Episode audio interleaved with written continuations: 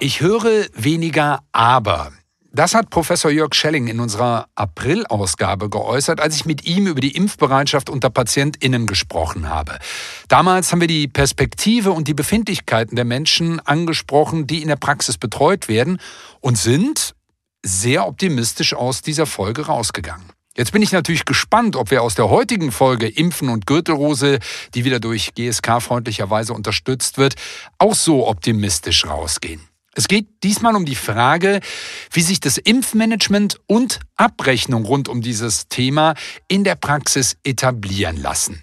Nehmen wir die Frage doch auf und äh, stellen sie direkt an diesen Professor Jörg Schelling, der niedergelassen ist in der großen allgemeinmedizinischen Praxis in Martinsried und mir heute wieder zugeschaltet ist. Ja, Herr Professor Schelling, erstmal Hallo nach Martinsried. Was denken Sie? Gehen wir auch wieder optimistisch aus der Folge, wenn wir über Impfen und Abrechnen sprechen? Ähm, natürlich werden wir das machen. Auch herzlich willkommen von meiner Seite aus. Schön, dass ich wieder dabei sein darf. Ähm, Impfen ist für mich ein ganz positives und schönes, erfreuliches Thema. Deswegen kann ich ja gar nicht anders, als mit Ihnen gemeinsam da positiv rausgehen. Aber natürlich, nicht alles ist äh, Gold, was glänzt.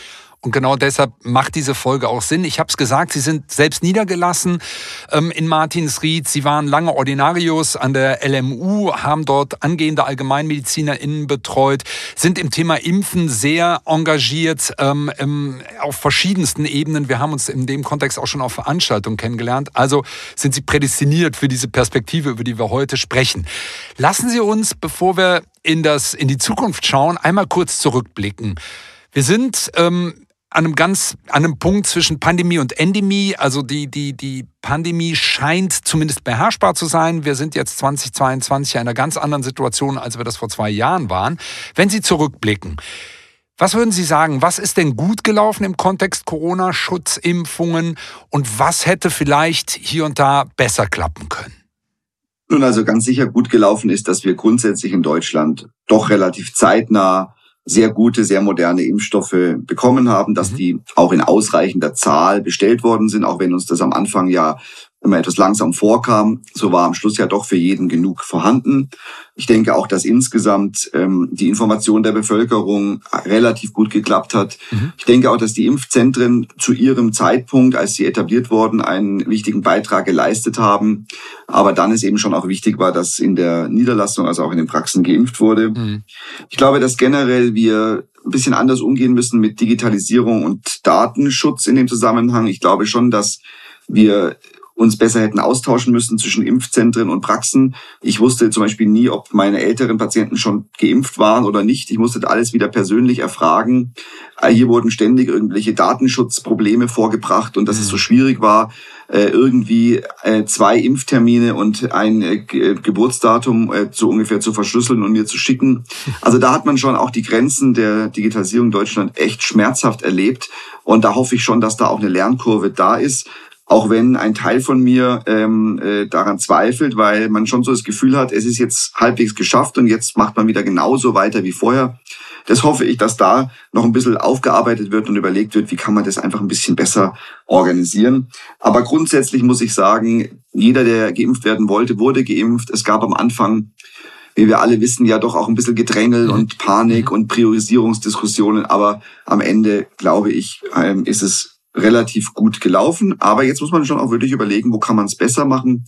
Und da würde ich wirklich sagen, Digitalisierung, Übertragung von Daten, besserer Zusammenschluss zwischen öffentlichem Gesundheitsdienst, Impfzentren und Hausarztpraxen, das wäre schon, ähm, glaube ich, sinnvoll, wenn wir das uns zumindest für die nächste Pandemie dann mal überlegen, die so Gott will, hoffentlich sich noch ein bisschen Zeit lässt. Und, und da sprechen Sie schon ganz zentrale Themen an, die auch mit Impfmanagement zu tun haben. Also da muss man natürlich aus organisatorischer Sicht bestimmt noch was tun. Und dass wir da nachlegen können als, als Deutschland, äh, ich glaube, darüber brauchen wir gar nicht zu diskutieren. Ähm, lassen Sie uns noch mal kurz zurückblicken und das haben wir ja damals auch schon so ein bisschen angesprochen. Wenn Sie jetzt schauen, dass die PatientInnen ja besser aufgeklärt waren, Sie haben darüber gesprochen, es ist ein breit vorhandenes Wissen ähm, vorhanden.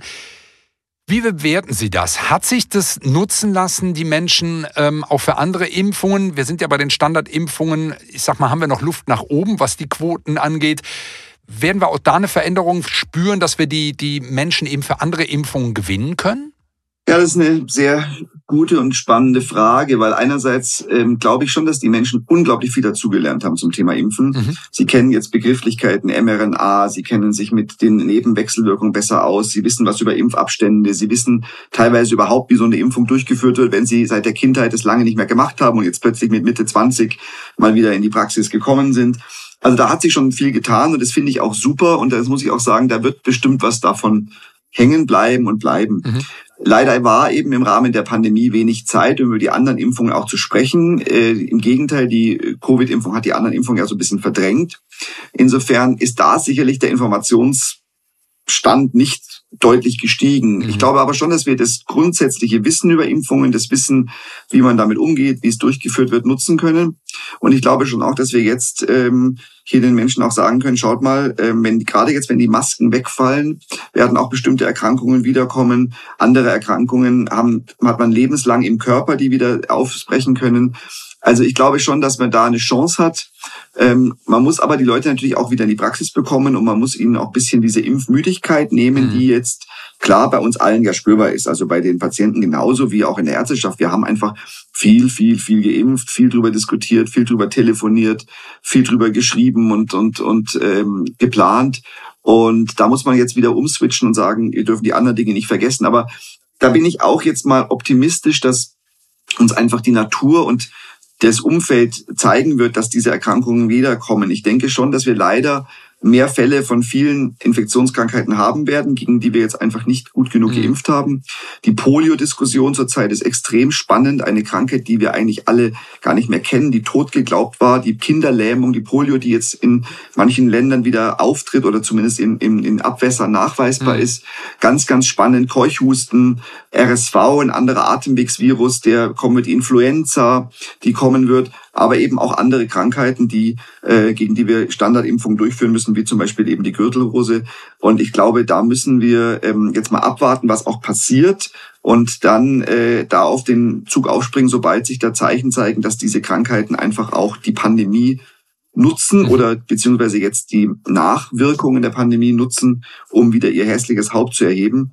Und dann muss man da die Leute dann bei der Hand nehmen und sagen, hören Sie zu, jetzt schauen wir, dass wir die anderen Lücken auch noch mhm. schließen. Mhm. Ich bin da grundsätzlich weiter optimistisch mit dem guten Impfmanagement, mit einer guten Praxisstruktur, mit dem Recall-System können wir alles noch drüber sprechen, dass man mit diesen Tools auch aus der Praxis heraus die Leute dann auch erreichen, motivieren kann oder einfach in die Praxen auch mal wieder einladen können. Und jetzt haben Sie es gerade gesagt, ähm, Impfmanagement, Recall-Systeme. Also die Herausforderungen sind da, was Sie ja schon skizziert haben. Ähm, ein Rebound wird befürchtet auf unterschiedliche Infektionen. Wir haben auf einmal wieder mit Infektionen zu tun, die wir ähm, in Anführungsstrichen als tot geglaubt sahen. Spannenderweise. Wie sieht das denn bei Ihnen in der Praxis ganz konkret aus? Wie stellen Sie sich denn diesen Herausforderungen, die Sie gerade skizziert haben, auch an die PatientInnen wieder ranzukommen und die motivieren zu können? Wie machen Sie das in Martinsried? Also ganz klar ist ja, das haben wir auch beim letzten Mal schon diskutiert, das Thema Impfen muss wirklich alle Mitarbeiter der Praxis, Ärztinnen, Ärzte, aber auch medizinische Fachangestellte wirklich durchdringen. Also es muss allen bewusst sein, das ist ein zentrales Angebot der Praxis, eine zentrale Aufgabe, eine Verantwortung, aber auch eine Chance aus medizinischen, wirtschaftlichen Gründen. Mhm. Und dann müssen eben muss das Thema einfach immer wieder angesprochen werden. Beim EKG-Schreiben, im Labor von den MFAs, am Tresen im Sprechzimmer, bei Check-ups, aber auch bei regulären anderen Terminen. Und wenn diese ganzen persönlichen Ansprachen, die natürlich das Entscheidende sind, wenn die nicht ausreichen, dann muss man eben sich auf das Impfmanagement verlassen, wo ja idealerweise, wenn es ein modernes digitales Impfmanagementsystem ist, die Impfungen auch digital komplett erfasst sind und ich im Endeffekt entweder mit einem Ampelsystem mit einem Blick sehe, welche Impfungen fällig sind mhm. oder eben dann individualisierte Briefe erstellen kann aus diesem System oder Mails oder SMS, je nachdem, was die Patienten als Kommunikationsweg sich wünschen. Das System bietet grundsätzlich auch diese digitalen Wege. Dann kann man eben den Leuten, sage ich mal, sie wirklich ganz gezielt anschreiben auch, so oder so und sagen, hören Sie zu, bei Ihnen ist die und die Impfung notwendig. Mhm. Das ist dann kein so allgemeiner Brief, wie ihn vielleicht eine Krankenkasse verschickt, wo steht, Impfungen sind toll, kommen Sie mal wieder vorbei, sondern Da steht wirklich drin, bei Ihnen ist eben zum Beispiel die Polio, die Kinderlähmungsimpfung fällig oder bei Ihnen ist die Gürtelroseimpfung fällig oder bei Ihnen ist Tetanus, Diphtherie oder Keuchhusten fällig. Und dann kommen die Leute vielleicht auch mit diesem Brief in die Praxis. Und gerade heutzutage, wo wir sehr wenig oder weniger Briefe bekommen als früher, mhm. sehr viel mehr digital läuft über soziale Medien, über Messenger-Dienste, ist so ein Brief manchmal gar nicht so schlecht, weil er hat doch noch ein bisschen einen Wert haptisch als Dokument, um die Leute zu erinnern. Also ich glaube, das ist ein ganz, ganz wichtiges Tool. Ansprache regelmäßig in der Praxis durch alle Menschen, die in der Praxis arbeiten mhm. und sich dafür engagieren und ein Recall-System basierend auf einem digitalen Impfkalender, der eben auch wirklich die Impfung des Patienten lückenlos und klar ersichtlich auflistet. Also da ist die Chance, die Digitalisierung in der eigenen Praxis natürlich zu nutzen, Werkzeuge zu nutzen, die es ja gibt, ähm, hier sich dann unterstützen zu lassen und dann, das fand ich ganz spannend, diese Schnittstelle aus dem Digitalen ins Analoge zu gehen und dann einen haptischen Brief, aber gezielt an definierte PatientInnen zu schicken. Sie haben das ja jetzt geschildert, warum das die Aufgabe einer Praxis ist. Es ist natürlich, damit Menschen ähm, prophylaktisch geschützt werden, dass wir Vorsorge treffen können und durch Impfen können wir das, statt Krankheiten zu behandeln. Darüber hinaus, warum ist es denn aus Ihrer Sicht sinnhaft, sich als Praxis mit dem Thema Impfmanagement auseinanderzusetzen? Bietet das Chancen und wenn ja, welche? Also erstmal bietet es wirklich Chancen darin, dass man einfach strukturierter und klarer und auch ähm, ähm, besser mit dem Thema umgeht. Ich meine, ob ich immer so gelbe, einen gelben Impfpass mir jedes Mal bei jedem Besuchspatienten neu nehmen muss und darin rumlesen muss, schauen muss, was sind da für Bleistifteinträge, wie viel Post-its kleben da drin, wer hat da was gekritzelt, stimmt der Stempel, stimmt das Datum, stimmt der Eintrag, ist auf der falschen Seite. Wenn ich den Impfpass wirklich ins digitale System übertragen habe, dann habe ich da einen klaren Überblick, wo ich wirklich gleich sehe, wie der Stand der Dinge ist. Und ich kann es zu jeder Zeit abrufen. Ich brauche dafür nicht mehr dieses gelbe Buch. Also ich glaube, das ist eine Riesenchance. Ich kann jederzeit bei meinem Patienten nachschauen, welche Impfungen fehlen. Ich kann gezielte Kampagnen starten. Ich kann sagen, ich möchte jetzt die HPV-Impfung ähm, bei Jungs oder bei, und bei Mädchen voranbringen. Mhm. Dann lasse ich meine Datenbank durchsuchen, bei wem sind hier Impflücken, wer ist fällig. Ich kann ganz klar sagen, bei wem ähm, ist die und die Indikationsimpfung fällig. Welche meiner über 50-Jährigen sind schon chronisch krank und brauchen vielleicht früher früher eine Gürtelroseimpfung. Und dann kann ich das gezielt aus der Datenbank rauslesen. Und das ist toll, weil dann kann man dieses Thema aktiv angehen und hat es auch wirklich im Griff unter Kontrolle und ist nicht immer abhängig davon, dass der Patient reinkommt und einem dieses gelbe Buch vor die Nase legt, was er meistens ja gar nicht dabei hat. Mhm. Nach mhm. seit Covid inzwischen öfter, aber auch nicht immer. Und sonst, ich habe wirklich die Kontrolle über meine meine Impfung, über meine Impfquoten, über meine Impfstatistik in der Praxis. Das ist eine Riesenchance. Und dann muss man ganz klar sagen, die Impfsoftware kostet im Monat für eine Praxis einen niedrigen zweistelligen Eurobetrag. Und wenn ich dann, sage ich mal, allein fünf oder zehn meistens sind es eher 20, 30, 40, 50 Impfungen mehr mache aufgrund so einer Software, ja. amortisiert sich das nicht nur, sondern es ist dann irgendwann auch ein netter äh, Zugewinn für die Praxis Abgesehen davon, dass die Patienten das auch gutieren und sagen, hier ist eine Praxis, die kompetent mit Impfung umgeht, da komme ich zur Tür rein, die wissen sofort, welche Impfungen fällig sind. Das weiß die MFA, das weiß der Arzt, die sind alle gleich gut informiert.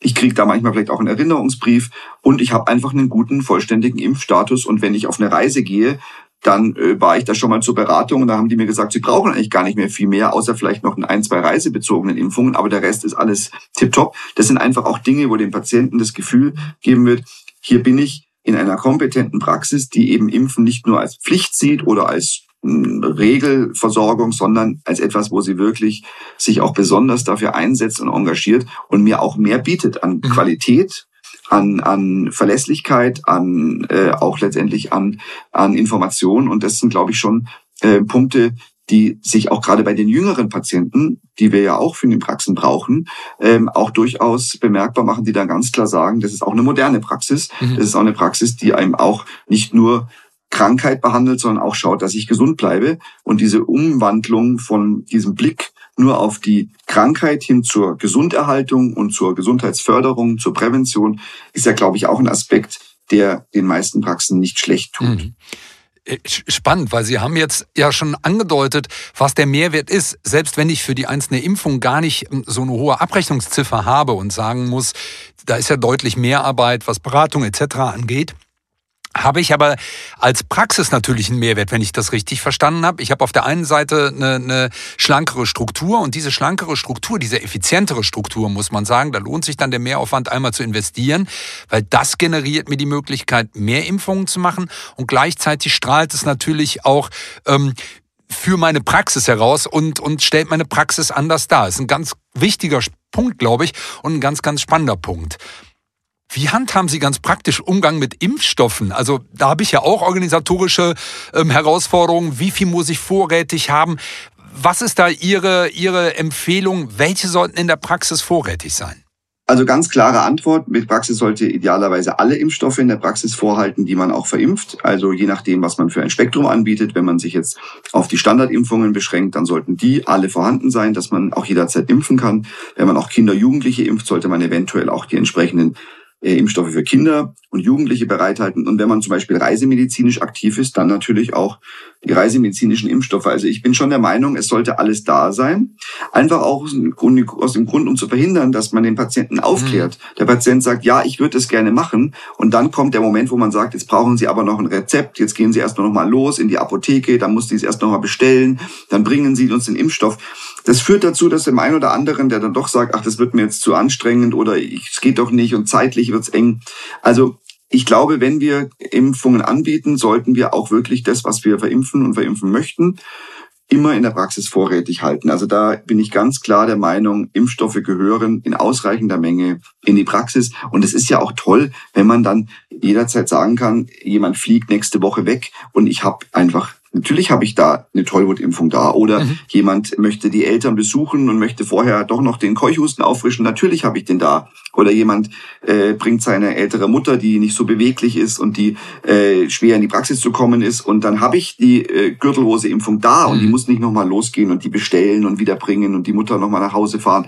Also Sie sehen schon, ähm, das ist auch ein Qualitätsmerkmal der Praxis, Impfstoffe vorrätig zu halten. Und das ist wieder ein total praktischer Aspekt. Äh, ich hatte mir hier noch eine Frage notiert. Was haben Sie noch für Tipps für die KollegInnen, die zuhören? Aber ich habe das Gefühl, Sie haben das schon so wunderbar dargestellt. Und wir gehen tatsächlich mein Eindruck, doch wieder relativ optimistisch. Wir wissen, da sind noch ein paar To-Dos, was die Digitalisierung, vor allem die Vernetzung ähm, angeht, aber das ist das Große, an dem wird ja dann äh, auch geschraubt. Ähm, aber Sie haben auch ganz klar eindeutig gezeigt, dass es wichtig ist, in der eigenen Praxis natürlich eine Struktur aufzubauen, die dann wirklich einen Mehrwert bieten kann.